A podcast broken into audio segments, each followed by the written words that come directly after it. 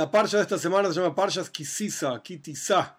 Es una parcha muy interesante, un poco larga, que tiene una de las historias muy, muy importantes en, en, si uno pudiese decir qué historia es más importante que la otra, es imposible, pero hay una de las historias de la parcha esta semana que es una historia importantísima en la toira en general, que es todo el relato, que en realidad nosotros no vamos a profundizar en ese relato ahora, pero es el relato del becerro de oro el pueblo de Israel, después de toda la entrega de la toira en la parcha pasada, las parashot pasadas, en Israel, después Truma, Tetzabe, donde Dios dice que hay que hacer el Mishkan, el tabernáculo, y después de toda esa historia aparece en la parcha de esta semana la historia del becerro de oro.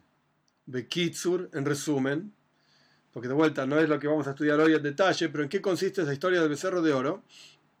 El pueblo de Israel termina siendo idolatría, de una vaca, un becerro, un, torito era, un toro chiquitito, un ternerito de oro.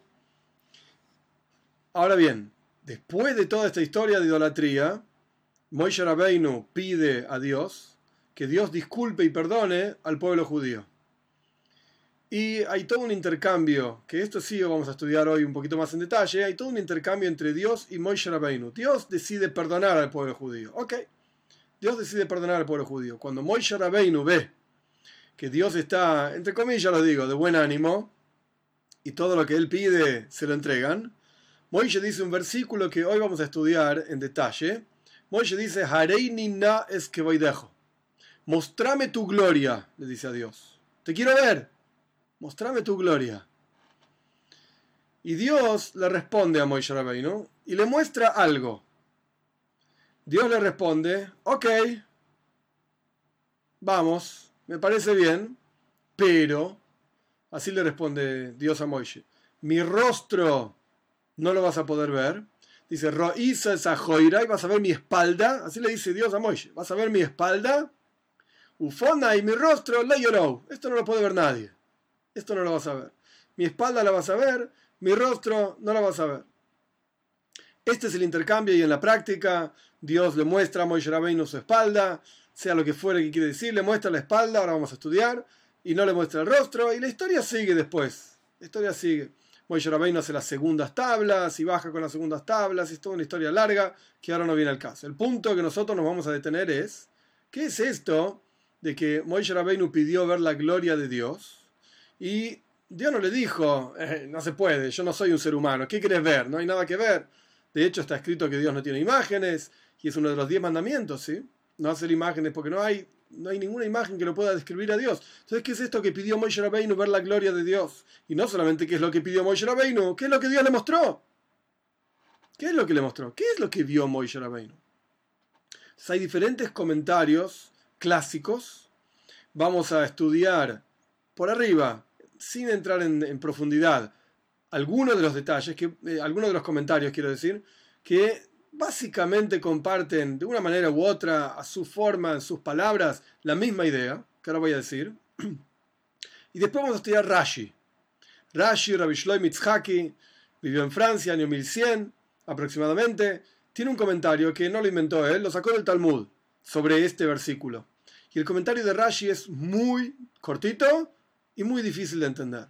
Entonces vamos a estudiar una charla de Rebe justamente sobre este comentario de Rashi. ¿Qué quiso decir Rashi? Y no solamente qué quiso decir Rashi, ¿qué queda para nosotros? ¿Qué podemos aprender de este comentario de Rashi tan cortito? Primero, vamos a, otros comentarios. El Rambam Maimónides comenta sobre este versículo que Moishe Rabbeinu dice, Areini na es que voy deja, mostrame por favor tu gloria. ¿Qué es lo que Moishe quería ver? ¿Qué es lo que pidió? ¿Qué es la gloria de Dios? Entonces el Ramba me explica, Maimónides dice que lo que Moishe pidió es, quiero conocer tu verdadera esencia, te quiero conocer a vos, cómo sos. ¿Qué significa la verdadera esencia de Dios? Que todo depende de Él y Él no depende de nada. Todo lo que existe depende de Dios para existir. Pero Él es independiente de todas las cosas. Esto es lo que Moishe Rabbeinu quería ver, quería comprender con su, con su cabeza, con su cerebro, incorporarlo en su vida. Esto es lo que pidió. Dios, por supuesto, le contestó, como ya dijimos. Raíces a Joirai, vas a ver mi espalda. Fona Mi rostro no lo vas a poder ver. Nunca vas a poder entender, ningún ser humano, ni siquiera Moshe Rabbeinu, vas a poder entender, en las palabras literales del Rambam, Amitis Himotzai, la verdadera existencia divina. ¿Qué es Dios? ¿Quién es Dios? Etcétera. La esencia misma, olvídate. No hay ser humano que pueda entender esto. Esto es lo que dice Maimónides, Rambam. Ramban, unos años después, unos 150 años después de Rambam, en España, Ramban Nachmanides, Moishe ben Nachman, explica un poco diferente. Explica que Ponai, el rostro, es lo opuesto de la espalda. Parece algo obvio. ¿Y qué significa que el rostro es lo opuesto de la espalda? El Ramban explica que Moishe Rabbeinu quería verlo cara a cara a Dios, por así decir. Quería ver la luminosidad de la presencia de Dios, así está escrito en sus palabras. Y él mismo trae el ejemplo que dice el Talmud, que cuando Dios creó al primer hombre, lo creó du partzufin, con dos caras. Tenía una cara de un lado y una cara del otro lado. De un lado tenía cara de hombre, del otro lado tenía cara de mujer. Entonces era pandim veajor, como está escrito, ojo el sartani. Atrás y adelante me formaste, que hay diferentes explicaciones de este versículo de los Salmos. El punto es que el Ramban dice que en todas las cosas tenés lo más profundo de la cosa y lo más exterior de la cosa. Entonces lo que Moishe quería ver era similar a la idea de Maimónides, no hay que confundir Nachmanides con Maimónides, quería ver lo más profundo de Dios. Esto es lo que dice Ramban, Nachmanides. Y hay otros comentarios del Orahaim también, Orahaim Erahaim Benatar, año 1600 eh, y pico, 1630, 1670, eh, en Eretz Israel. El Orahaim escribe que en la práctica lo que Moshe Rabbeinu le pidió a Dios era ver su esencia, y Dios lo que le contestó es, mira, mi esencia no la puedes ver, lo que vas a poder ver es como la ropa con la que yo me visto, una cosa así. Algo por el estilo. Así como la ropa tapa el cuerpo, pero toma la forma del cuerpo, de la misma manera, estoy, no estoy diciendo literalmente las palabras del, del Orahaim, pero de la misma manera vas a poder observar alguna parte de mí, pero no, no aquello que es infinito. O sea, nosotros como seres humanos finitos podemos entender cómo Dios se muestra a nosotros en forma finita creador del mundo, todo, eh, poderoso por sobre todas las cosas. Pero como Dios es infinito, esto no lo podemos entender. Entonces el Orahaim lo que dice es, cuando Moishe le pide a Dios ver su infinitud, Dios le contesta, no vas a poder entenderlo. Ahí no vas a llegar, eso es mi rostro. Mi rostro es lo que no puedes entender. Mi espalda es lo que sos capaz de entender. Estos son diferentes comentaristas clásicos que si uno quisiese, y sin entrar en demasiada profundidad, están diciendo todos básicamente lo mismo. Hay un aspecto de Dios que no podés comprender y un aspecto de Dios que puedes comprender. Y Moisés Rabbeinu quería saber eh, la gloria misma de Dios, lo más profundo de Dios, y Dios le dijo, no podés, vas a ver mi espalda. Que de vuelta, todos estos comentaristas, de vuelta, sin entrar en profundidad, están diciendo básicamente que hay aspectos divinos que no podemos entender y aspectos que sí. Perfecto, esto es lo que Dios le dijo a Moisés Rabbeinu. Pero Rashi, dice diferente. Rashi trae otra explicación, de vuelta, sacada del Talmud. Y la explicación de Rashi es muy extraña, muy extraña. ¿Qué es lo que Dios le mostró a Moishe Rabbeinu? Porque Dios al fin y al cabo le dice, Joira, vas a ver mi espalda. Ufana y mi rostro no lo vas a ver. ¿Qué significa la espalda de Dios? Hay muchos lugares en la Toira en donde se habla de Dios en una forma antropomórfica. Dios como forma de hombre Decimos que en el, mar de Juncos era como un guerrero poderoso, así se lo vio a Dios. Los profetas lo ven como un hombre sentado en un trono. Otro profeta, Daniel, lo ve como un anciano con barba blanca. Cada profeta lo ve de una manera diferente, de acuerdo a cómo puede captar y entender la presencia de Dios. Perfecto. ¿Cómo lo vio Moishe Rabbeinu a Dios cuando Dios dijo vas a ver mi espalda? ¿Qué es lo que Dios qué es lo que Moishe vio? Rashi dice Dios le mostró el nudo de los tefilín. Esto es lo que dice Rashi.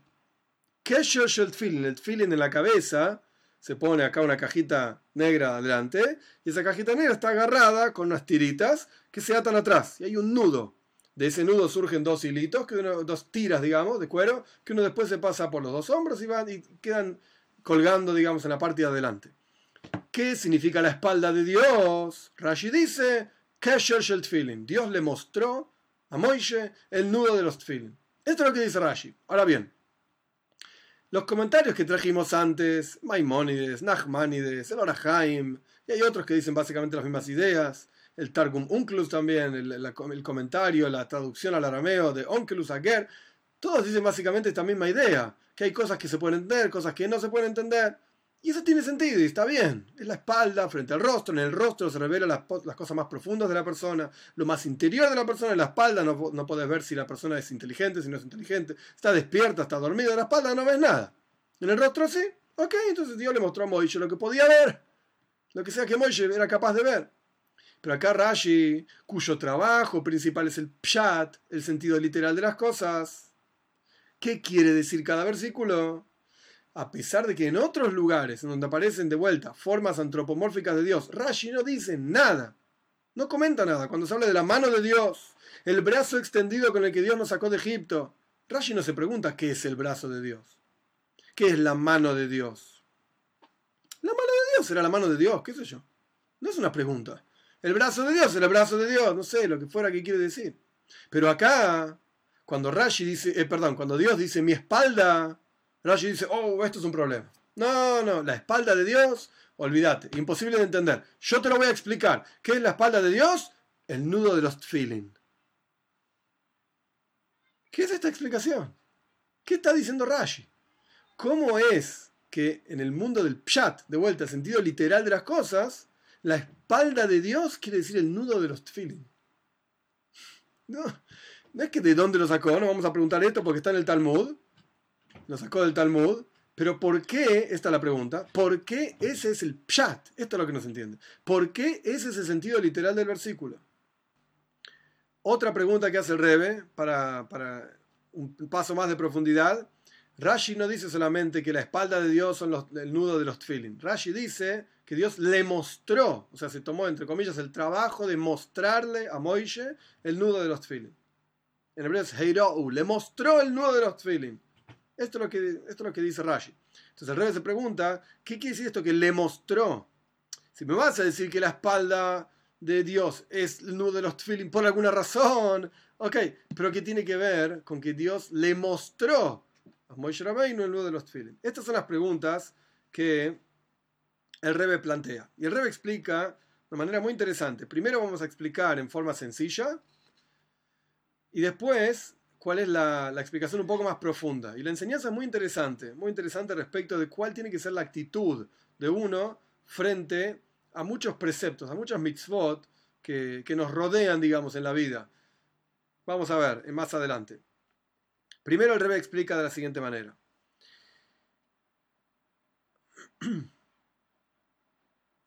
Si nosotros analizamos los versículos en detalle, parece como que hay dos frases que Dios le dice a Moishe. Voy a leer los versículos de adentro. Esto está en la Toira, lo voy a leer directamente en castellano para, entender en qué se basa el Rebe para dar su explicación.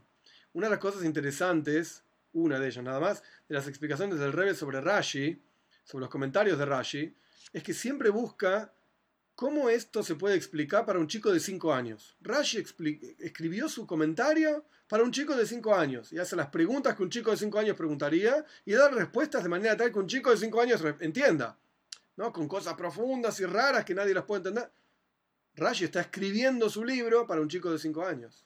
Entonces, ¿cuál es la pregunta de esto de que la espalda de Dios, etcétera, que lo llevó a Rashi decir el nudo de los feeling? ¿Cuál es el problema?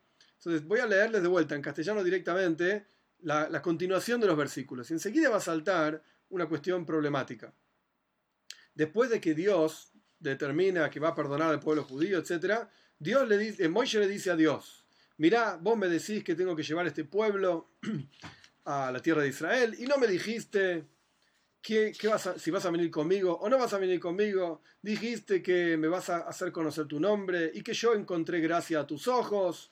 Y ahora le dice Moisés, si, yo, si yo, perdón, encontré gracia a tus ojos, mostrame tus caminos, mostrame quién sos explícame quién sos.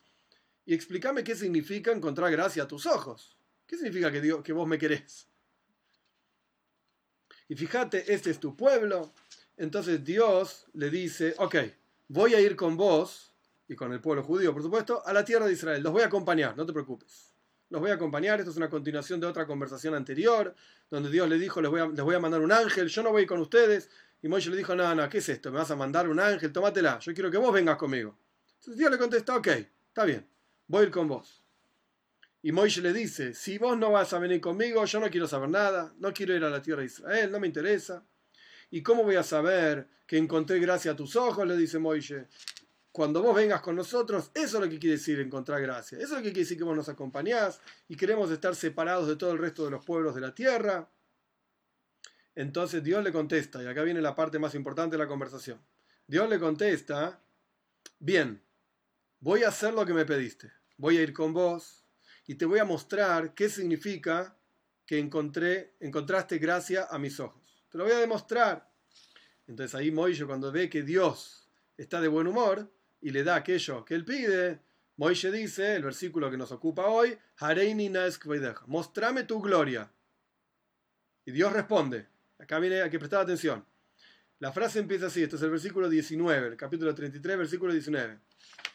Vayoimer, Dios dice, voy a hacer pasar toda mi bondad sobre tu rostro y voy a llamar en el nombre de Dios, mi nombre, frente a ti, y voy a mostrarte qué significa ser gracioso, que vos encontraste gracia a mis ojos.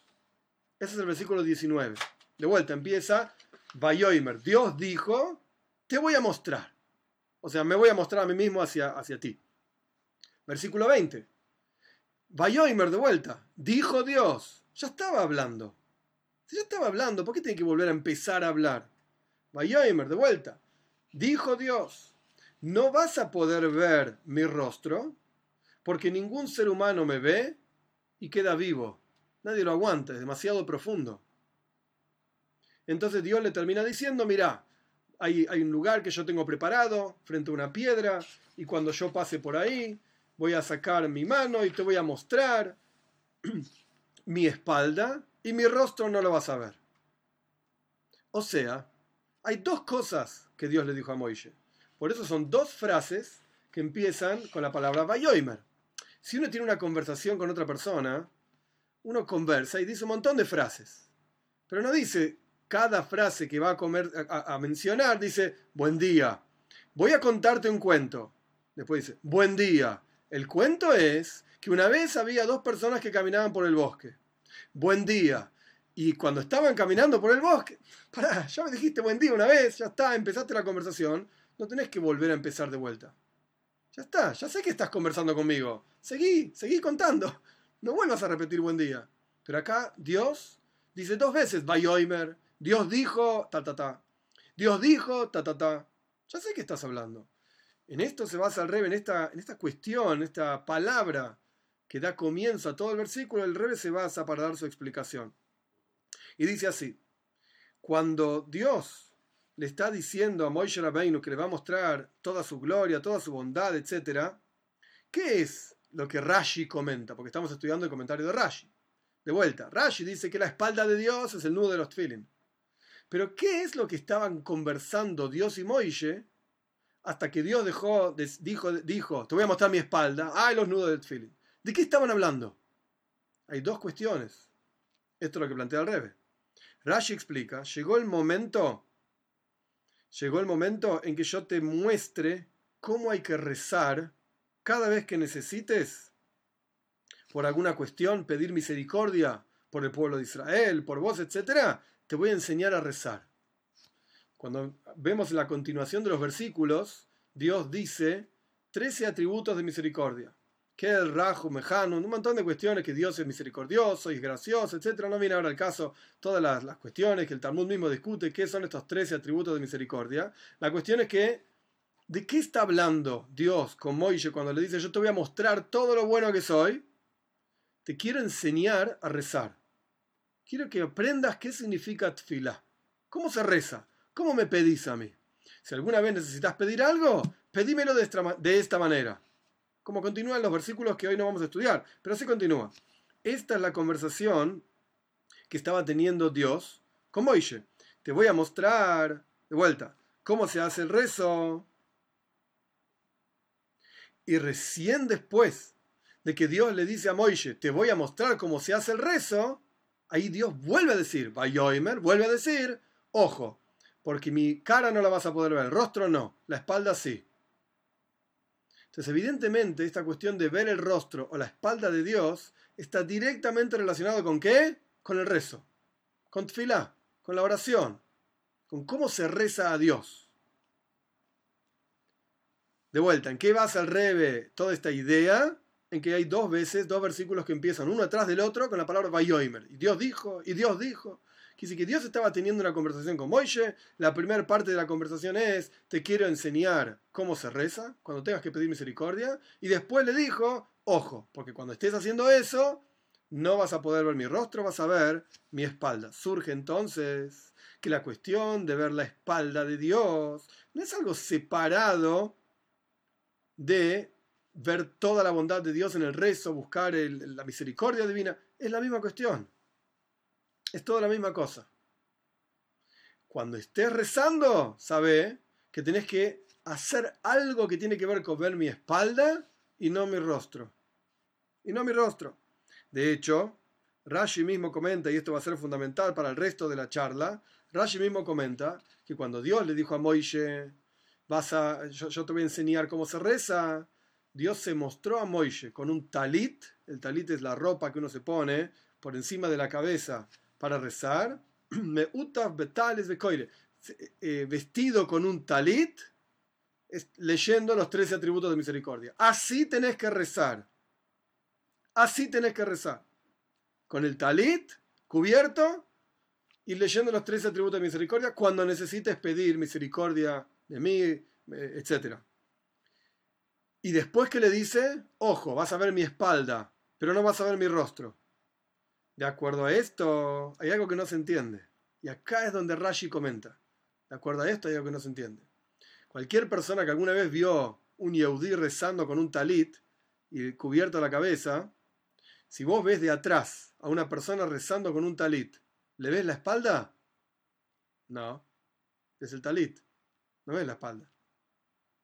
Entonces, ¿qué quiere decir que Dios le dijo a Moishe, che, te voy a mostrar cómo se reza, ¿eh? Te pones el talit y vas a rezar y vas a decir esto y aquello y vas a ver mi espalda. ¿Cómo vas a ver mi espalda? Al revés. Ahora no voy a ver tu espalda. Tampoco te veo el rostro, es verdad, pero no veo tu espalda porque estás cubierto con el talit.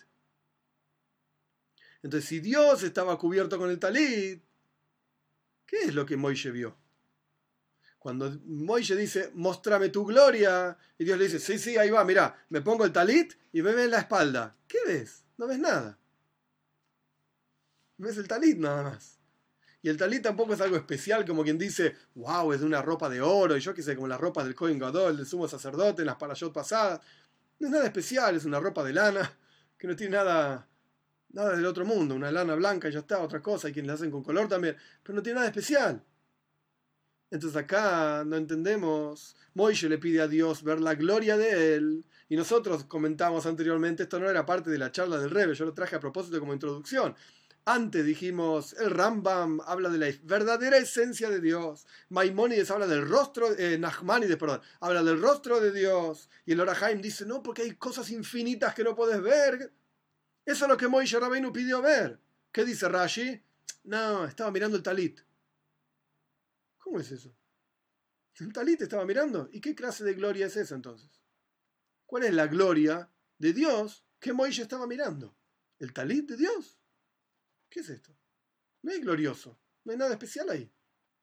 No hay nada infinito, no hay nada, nada del otro mundo. Es una tela blanca. ¿Eso es todo lo que vio? Entonces no entendemos. ¿Qué es la gloria de Dios que Moishe vio? ¿El talit? Sobre esto viene Rashi y comenta, no, no, no, no, no vio el talit. Vio el nudo de los tfilin de Dios.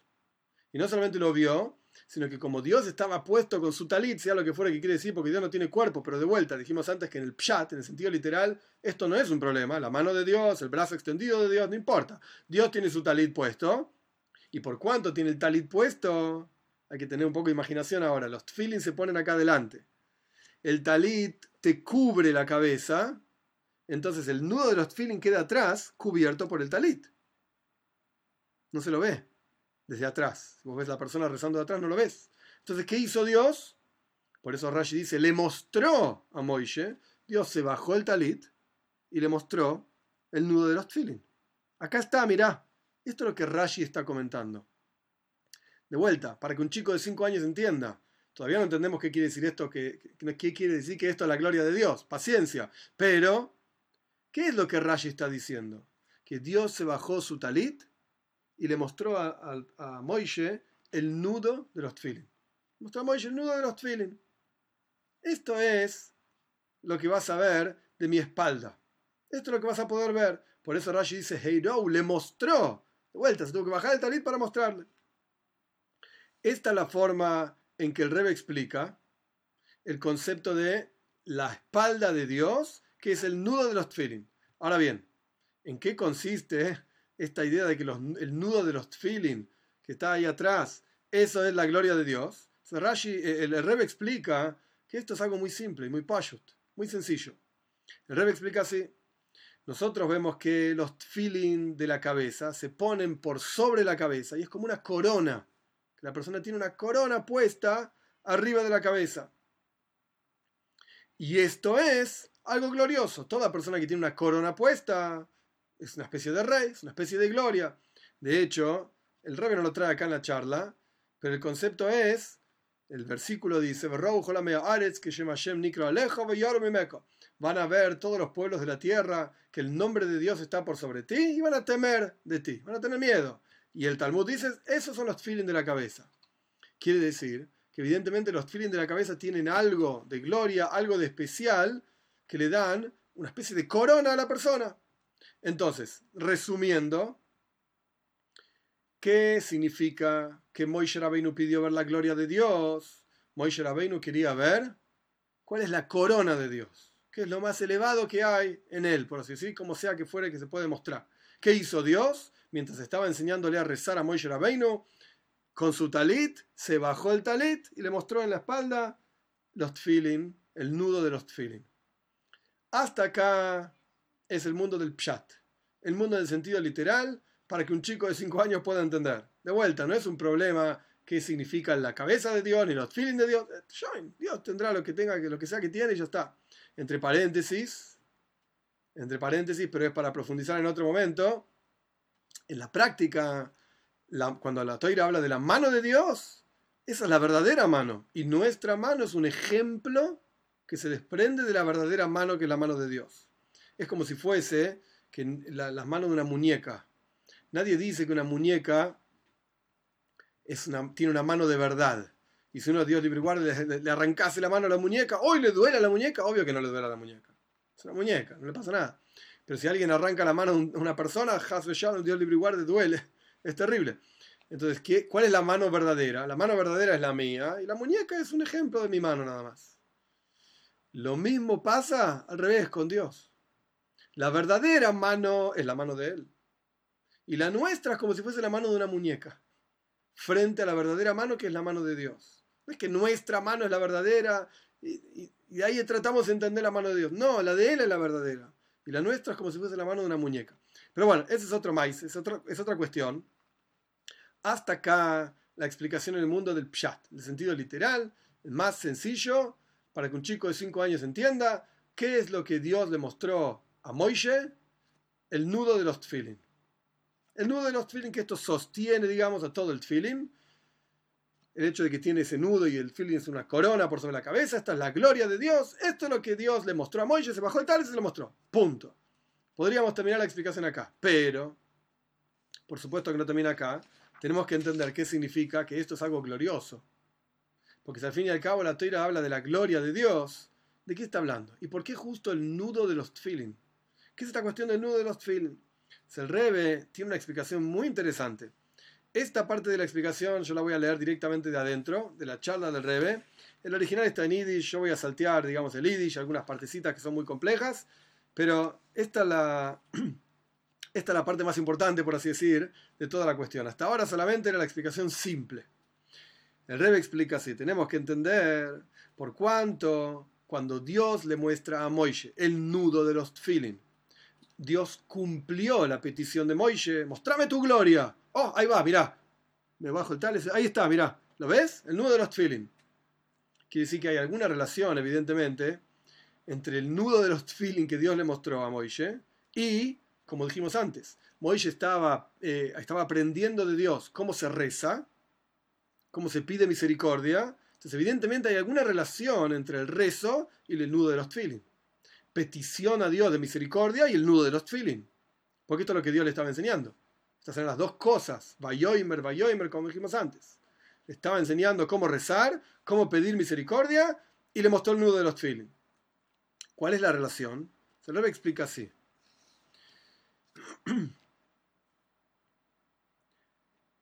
En general, el concepto del pecado, ¿qué significa un pecado? El concepto del pecado es que por ese pecado nosotros rezamos a Dios y pedimos misericordia para no, no ser castigados por tal o cual pecado. ¿De dónde salen los pecados? ¿Por qué puede ocurrir, Dios libre y guarde, que una persona peca? ¿Cómo puede ser? Se Rebe explica que el pecado surge del olvido. Cuando una persona se olvida de Dios, ahora vamos a ver más detalles, paciencia, cuando una persona se olvida de Dios, esta es la puerta, el comienzo de cualquier pecado. Lo que no es el caso cuando la persona está consciente constantemente de la presencia de Dios, nunca va a pecar. Los Yehudim, por definición, son, como dice el Talmud, Maminim Bnei Maminim. Somos creyentes, hijos de creyentes. ¿En qué creemos? Un Yehudí cree por esencialmente, esto es algo que está en el interior de cada uno y no lo podemos borrar ni tachar, etc.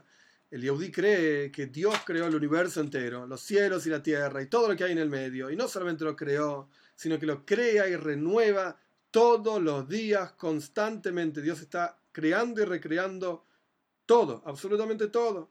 De la nada absoluta. Como el Alter Rebbe explica en el Tania, es como si fuese desde el momento inicial de la creación, Dios está constantemente reiniciando y recreando toda la creación. Ahora bien, surge entonces una pregunta, plantea el Rebbe. Cuando un Yehudi siente, y el Rebbe subraya, siente, está dentro suyo, lo siente que en cada instante Dios está creando y recreando el mundo entero, que yo mismo soy en cada instante creado y recreado, y que en el siguiente instante, para que todo el mundo exista, Dios tiene que crearlo de vuelta, constantemente. ¿Cómo puede ser que un Yehudí, incluso si tiene las pasiones más groseras y más ordinarias y más fuertes, etcétera, ¿Cómo puede ser que un Yehudí así llegue a pecar? Es imposible.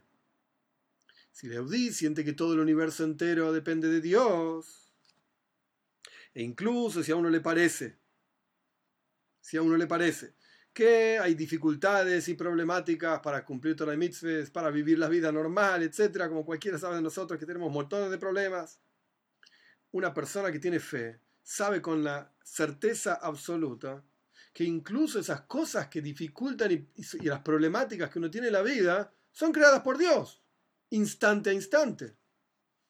Y no solamente esas cosas son creadas por Dios instante a instante, sino que esas cosas fueron creadas ahí para que uno las supere. El mundo entero, el universo entero fue creado para que un Yehudi cumpla Torah y Mitzvot en este mundo. Entonces el mundo no puede oponerse a que yo cumpla la voluntad de Dios. No tiene sentido. No tiene sentido. Dios creó el universo entero para que vos te pongas feeling, para dar un ejemplo. Dios creó el universo entero para que vos tengas una casa, le pongas una mezuzá, y ahora vamos a decir que no podés poner mezuzá. ¿Cómo no podés? No tiene sentido. El universo entero fue creado para que vos pongas una mezuzá. ¿Y vos no podés? No. El mundo está esperando que pongas la mezuzá. El mundo está esperando que te pongas feeling. Y si es así, que el universo entero es creado en forma constante, y que el universo entero es creado para que se cumpla la voluntad de Dios en este mundo. Si es así, ¿cómo puede ser que un Yehudi se comporte diferente a esa conciencia y a ese sentimiento que tiene de que todo es creado en forma constante y que todo depende de Dios? No puede ser. ¿Cómo puede ser que una persona peque? Si vos sentís, eh, dicho de otra manera, es como si fuese una radio que está enchufada. Y si, dijésemos que la radio siente que su funcionamiento depende de estar enchufado. En el momento que lo desenchufás, se murió. Si la radio siente que su existencia depende de estar enchufado, ¿en algún momento esa radio va a querer estar desenchufada? No. Que sos tonto, se va a morir la radio. Entonces, de la misma manera, si todo Yehudi sabe, siente y tiene lo más profundo y tiene fe, y por definición somos creyentes hijos de creyentes, más allá de lo que decimos y lo que nos parece, no importa. Tu esencia es que sos un Yehudi y tu esencia es que tenés esa fe en tu interior. Y si lo sentís, es imposible que peques. No hay forma. El mundo fue creado para que cumplas Toire Mitzvahs. El mundo es creado por Dios en forma constante. Entonces, ¿cómo puede ser que una persona peque? La única respuesta es porque la persona se olvida. Es verdad, somos conscientes, es verdad, lo sentimos en el interior, es verdad, es nuestra esencia, todo lo que quieras. Pero ¿sabes qué? En el momento clave, me olvidé. Me olvidé. No presté atención. No fui consciente claramente del tema. Me olvidé. Cuando la persona tiene el recuerdo constante como corresponde, es consciente de un asunto, entonces automáticamente nunca va a pecar. Jamás. Jamás. Es como, es un ejemplo nada más, pero es como una madre. Las madres saben lo que a cada hijo le gusta comer. A este le gustan las verduras, al otro le gusta no sé qué cosa, y al otro le gusta este, al otro le gusta lo otro. Entonces, nunca le va a dar al que le gustan los fideos y no le gusta la carne, no le va a dar carne. Si ya sabe que no le gusta la carne, le va a dar fideos. Toda madre es consciente de esto. Y sabe, a Juancito le gusta esto, a Pepito le gusta lo otro, y a cada hijo le da lo que le, sabe que a ese hijo le gusta. ¿Qué pasaría si un día al nene que no le gusta la carne, la madre preparó todo un plato de carne y ¡pum! se lo pone enfrente del nene? El nene mira a la mamá y dice, mamá, ¿qué te pasa? Si vos sabés que a mí no me gusta la carne, ¿por qué me servís carne? Me olvidé. ¿Qué quiere decir? Que la madre esta se olvidó de este hijo, no sabe ni cómo se llama. De repente apareció un nene en la casa de él. ¿Quién de ella? ¿Quién es este pibe? No, obvio que no. La madre es consciente de su hijo, siente a su hijo. Nunca se olvida de su hijo. No existe una cosa así. No existe. Entre la gente normal, por lo menos. Pero ¿sabes qué? En, el momento, no sé, estaba pensando en otra cosa, haciendo cinco cosas a la vez, como todas las buenas madres que todos conocemos, y agarré el plato de carne y te lo puse delante tuyo. Y me olvidé. Algo parecido es con Toire.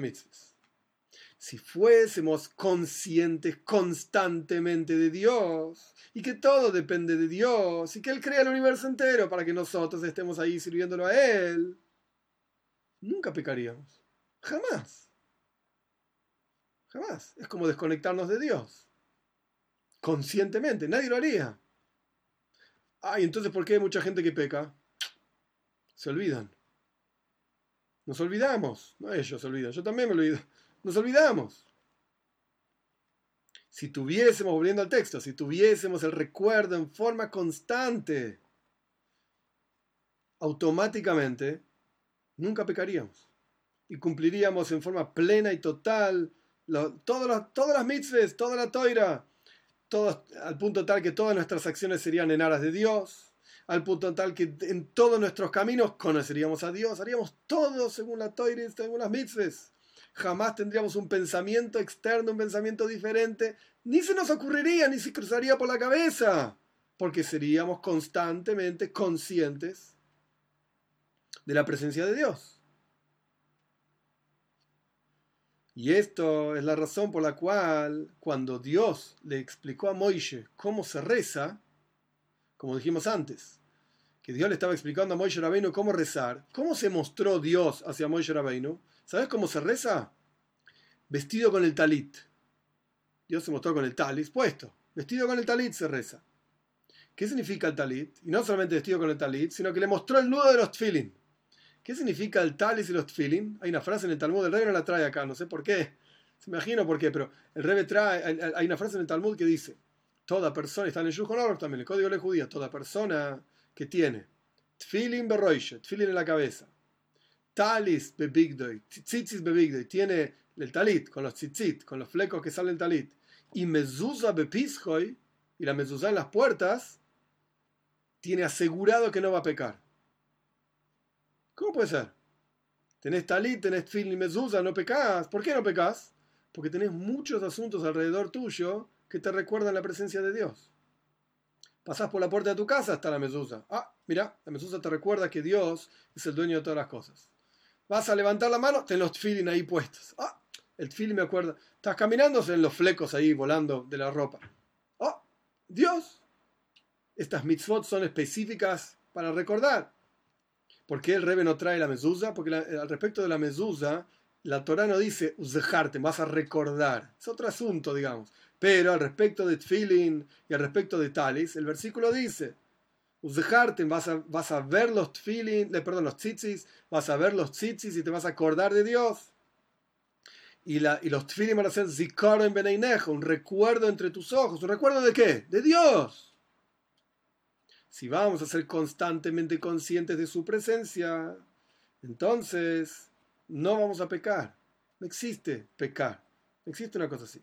Entonces, de vuelta, cuando Dios le estaba enseñando, no terminamos, pero cuando Dios le estaba enseñando a Moshe Rabbeinu cómo rezar, cómo pedir misericordia, decir, te mandaste una macana, hiciste algo que no está bien, Moshe Rabbeinu estaba rezando por todo el pueblo judío, en aras de ellos, digamos. ¿Se mandaron una macana, algo que no está bien?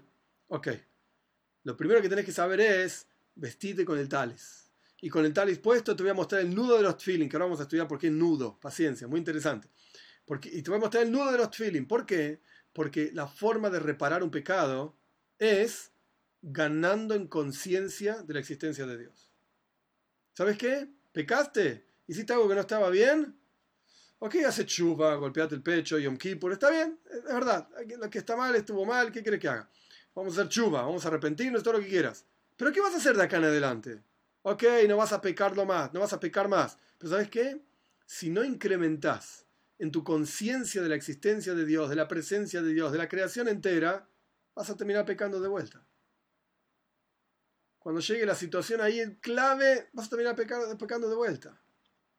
Entonces, lo primero que tenés que saber, le dijo Dios, ¿cómo pedís misericordia? Recordá.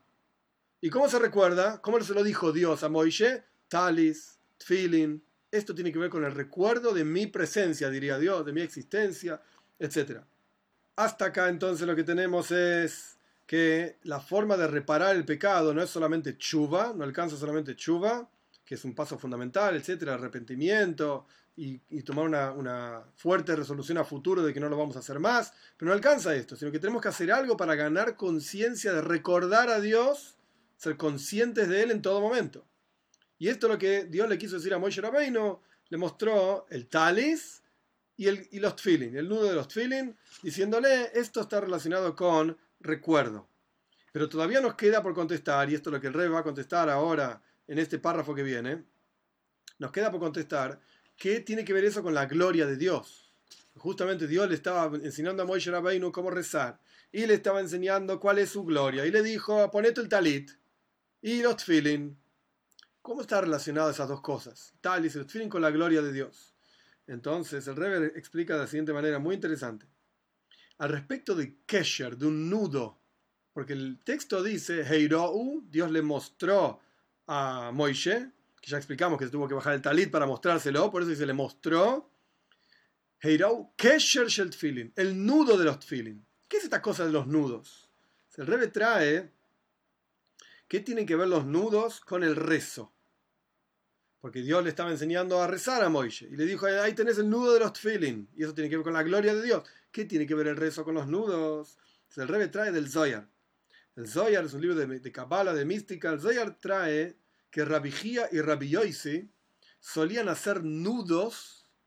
El Zoyar no dice en qué, a dónde, pero solían hacer nudos para recordar las enseñanzas. De hecho, el Zoyar trae, acá el Rebe no lo trae, pero el Zoyar trae que si no me equivoco, es la vigía que dice hacer un nudo. Y el otro dice, no, yo hago 30 nudos. Y el otro dice, no, yo hago 40 nudos. Para recordar, existe el concepto de hacer nudos para recordar cosas. Me hace acordar a la, persona que pone en el dedito un nudo. Y, ah, me tengo que acordar de algo. Se hacen nudos para recordar. E incluso el Rebe trae entre corchetes. Los comentaristas del Shulchan Aruch, del Código de Ley Judía, explican que de ahí sale de este, esta idea en el Zoyar sale el concepto de que la gente en forma popular dice que hay que hacer nudos, es una buena costumbre hacer nudos cuando uno quiere recordar alguna cuestión en particular. Hacer nudos. ¿Qué tiene que ver hacer nudos con recordar? ¿Cuál es el concepto del nudo y el recuerdo? Entonces el Rebbe explica así. Cuando nuestros sabios dicen en el Talmud, si una persona transgredió, ¿qué hace? ¿Qué podría hacer para vivir? Entonces el Talmud responde, si una persona, eh, si una persona estaba acostumbrado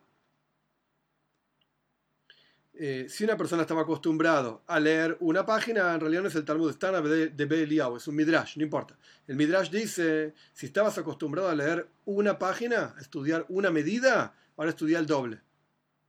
Estudia más. Y esto es como el Alter Rebbe explica, es como el ejemplo de una soga. Y ahora viene el nudo, prestar atención. Con el concepto de una soga, que cuando vos cortás una soga, en el lugar donde la soga se cortó, llámese la soga cortada como el pecado, se cortó algo, cuando una persona peca se separa de Dios, se cortó su unión, que es la soga, que es la neyama, el alma de Dios.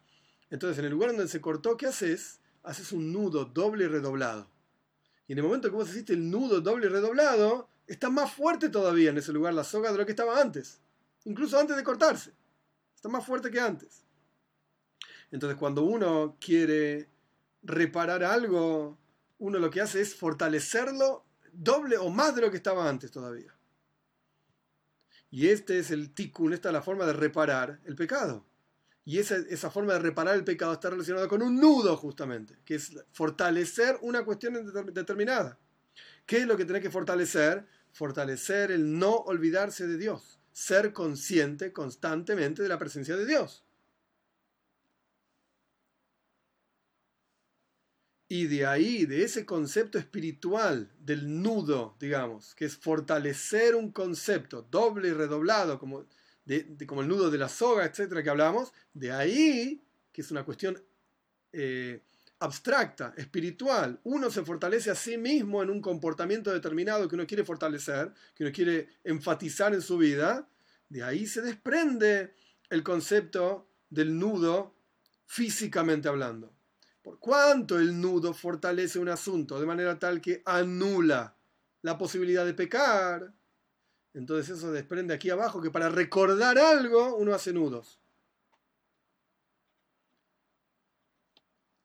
Espiritualmente hablando, ¿qué significa hacer un nudo? Fortalecerse en la conciencia de la presencia de Dios. Materialmente hablando, ¿cómo se expresa? Que cuando haces un nudo recordás algo. La gente hace nudos para acordarse de las cosas. Y por eso en el Zoyar dice que Rabbi y Rabbi Yoisi hacían nudos para acordarse las enseñanzas que habían aprendido. ¿Por qué? Porque el nudo está directamente relacionado con el recuerdo y ser consciente de una cuestión determinada. En este caso, por supuesto, ser consciente de Dios. Y esto es lo que Dios le mostró a Moisés cuando Moisés le dijo, Areni deja, mostrame tu gloria. ¿Qué le dijo Dios? ¿Vos me querés conocer a mí? Mi gloria consiste en que vos seas consciente de mi presencia en forma constante. Así me vas a conocer. Así vas a llenar tu vida de mi presencia. En eso consiste mi gloria. Que seas consciente constantemente. Esta es la relación entre ver la espalda de Dios. Que Rashi que dice sobre la espalda de Dios, el nudo de los tfilin. Ah, no es eso sino más entonces. La espalda de Dios quiere decir que Dios le mostró a Moisés el nudo justamente de los tfilin. Y eso está directamente relacionado con pedir misericordia de Dios. Pedir que Dios perdone nuestros pecados, etc. Cuando Dios le quiso enseñar a Moisés Rabbeinu cómo se pide misericordia y compasión por todo el mundo para perdonar y para, reparar un pecado, ¿qué hizo Dios? Le mostró el nudo de los tfilin. Dios le mostró a Moisés ¿Cómo se repara el pecado? ¿Qué hay que hacer? Tenés que conectarte, atarte, ennudarte, no sé cómo se diría, anudarte, qué sé yo. Tenés que atarte con más fuerza a la, conciencia de la presencia de Dios, a la conciencia de la existencia de Dios. Y por eso en las palabras de nuestros sabios es el nudo de los feeling. ¿Ok? Pero en, en la práctica, ¿qué es lo que quiere decir? Quiere decir apegate a ser consciente de Dios en forma constante. Y este es el concepto de los feeling, el concepto de los tzitzis, el concepto de la mesusa. Y a través de que la persona se cuida del olvido, y el olvido en este caso no quiere decir que se olvidó si al hijo le gustaba carne o le gustaba pollo o lo que sea, sino que estamos hablando de que nos olvidamos de Dios, literalmente, de que su presencia es constante, etc.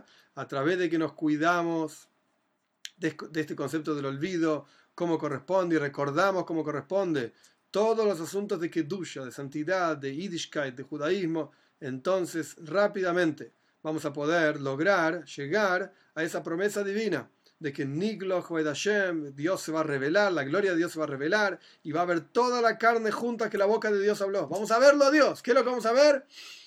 No me pregunten, pero esto es lo que vamos a ver. Y no vamos a necesitar ningún tipo de recuerdo porque vamos a estar viendo constantemente, como quien está viendo una cosa y no necesita acordarse de eso porque lo, está, lo tenés presente, con nuestros propios ojos de carne y hueso, que toda la creación, todo entero, todo absolutamente, el universo entero es creado de la nada absoluta en forma constante por Dios. Y esto va a ocurrir con la venida de Mashiach pronto en nuestros días, que nos va a llevar erguidos en nuestra tierra, rápido realmente. Entonces, en la charla que estudiamos, Bekitsur, en resumen, hay dos partes. Parte número uno, ¿cómo explica Rashi a un chico de 5 años que Dios le mostró la espalda a Moishe? ¿Qué es lo que le mostró? Le mostró el nudo de los tefilin. ¿Por qué? ¿Por qué? Porque estaba dando vuelta, por así decir, Dios estaba dando vuelta y estaba vestido con el talis, porque le estaba enseñando a Moisés cómo rezar. Entonces, ¿qué hizo Dios? Se bajó el talis y le mostró el nudo de los tefilin. Listo. Esa es la parte número uno de la charla. Para un chico de 5 años. Y el Rebe profundiza aquí. ¿Y dónde está la, enseñanza, digamos? ¿Qué es lo que el Rebe se agarra, digamos, para, expresar todo el resto de la, de la charla? La segunda parte, Kesher, el nudo el concepto de un nudo está directamente relacionado con recuerdo. Por eso la gente hace nudos para recordar. ¿Por qué? Porque es fortalecimiento de una cuestión. Cuando uno es consciente de una cuestión, uno la fortalece para tenerla presente en forma constante. Y este es el concepto del talis, el del feeling, la mesusa, ser conscientes de la existencia de Dios, de la presencia de Dios, y esta conciencia va a evitar que pequemos cada vez que Dios libre y guarde vayamos a, estemos a punto de hacer algo que no hay que hacer, no te olvides que la voluntad de Dios es que no hagas esto. No te olvides que Dios está ahí y Él no quiere esto. Y creó el mundo entero para que vos no hagas eso. O para que hagas algo positivo y te comportes de otra manera, etc. Y este es el concepto del kesher. Este es el concepto del nudo. Y a partir de eso, por eso la gente hace nudos para acordarse de las cuestiones.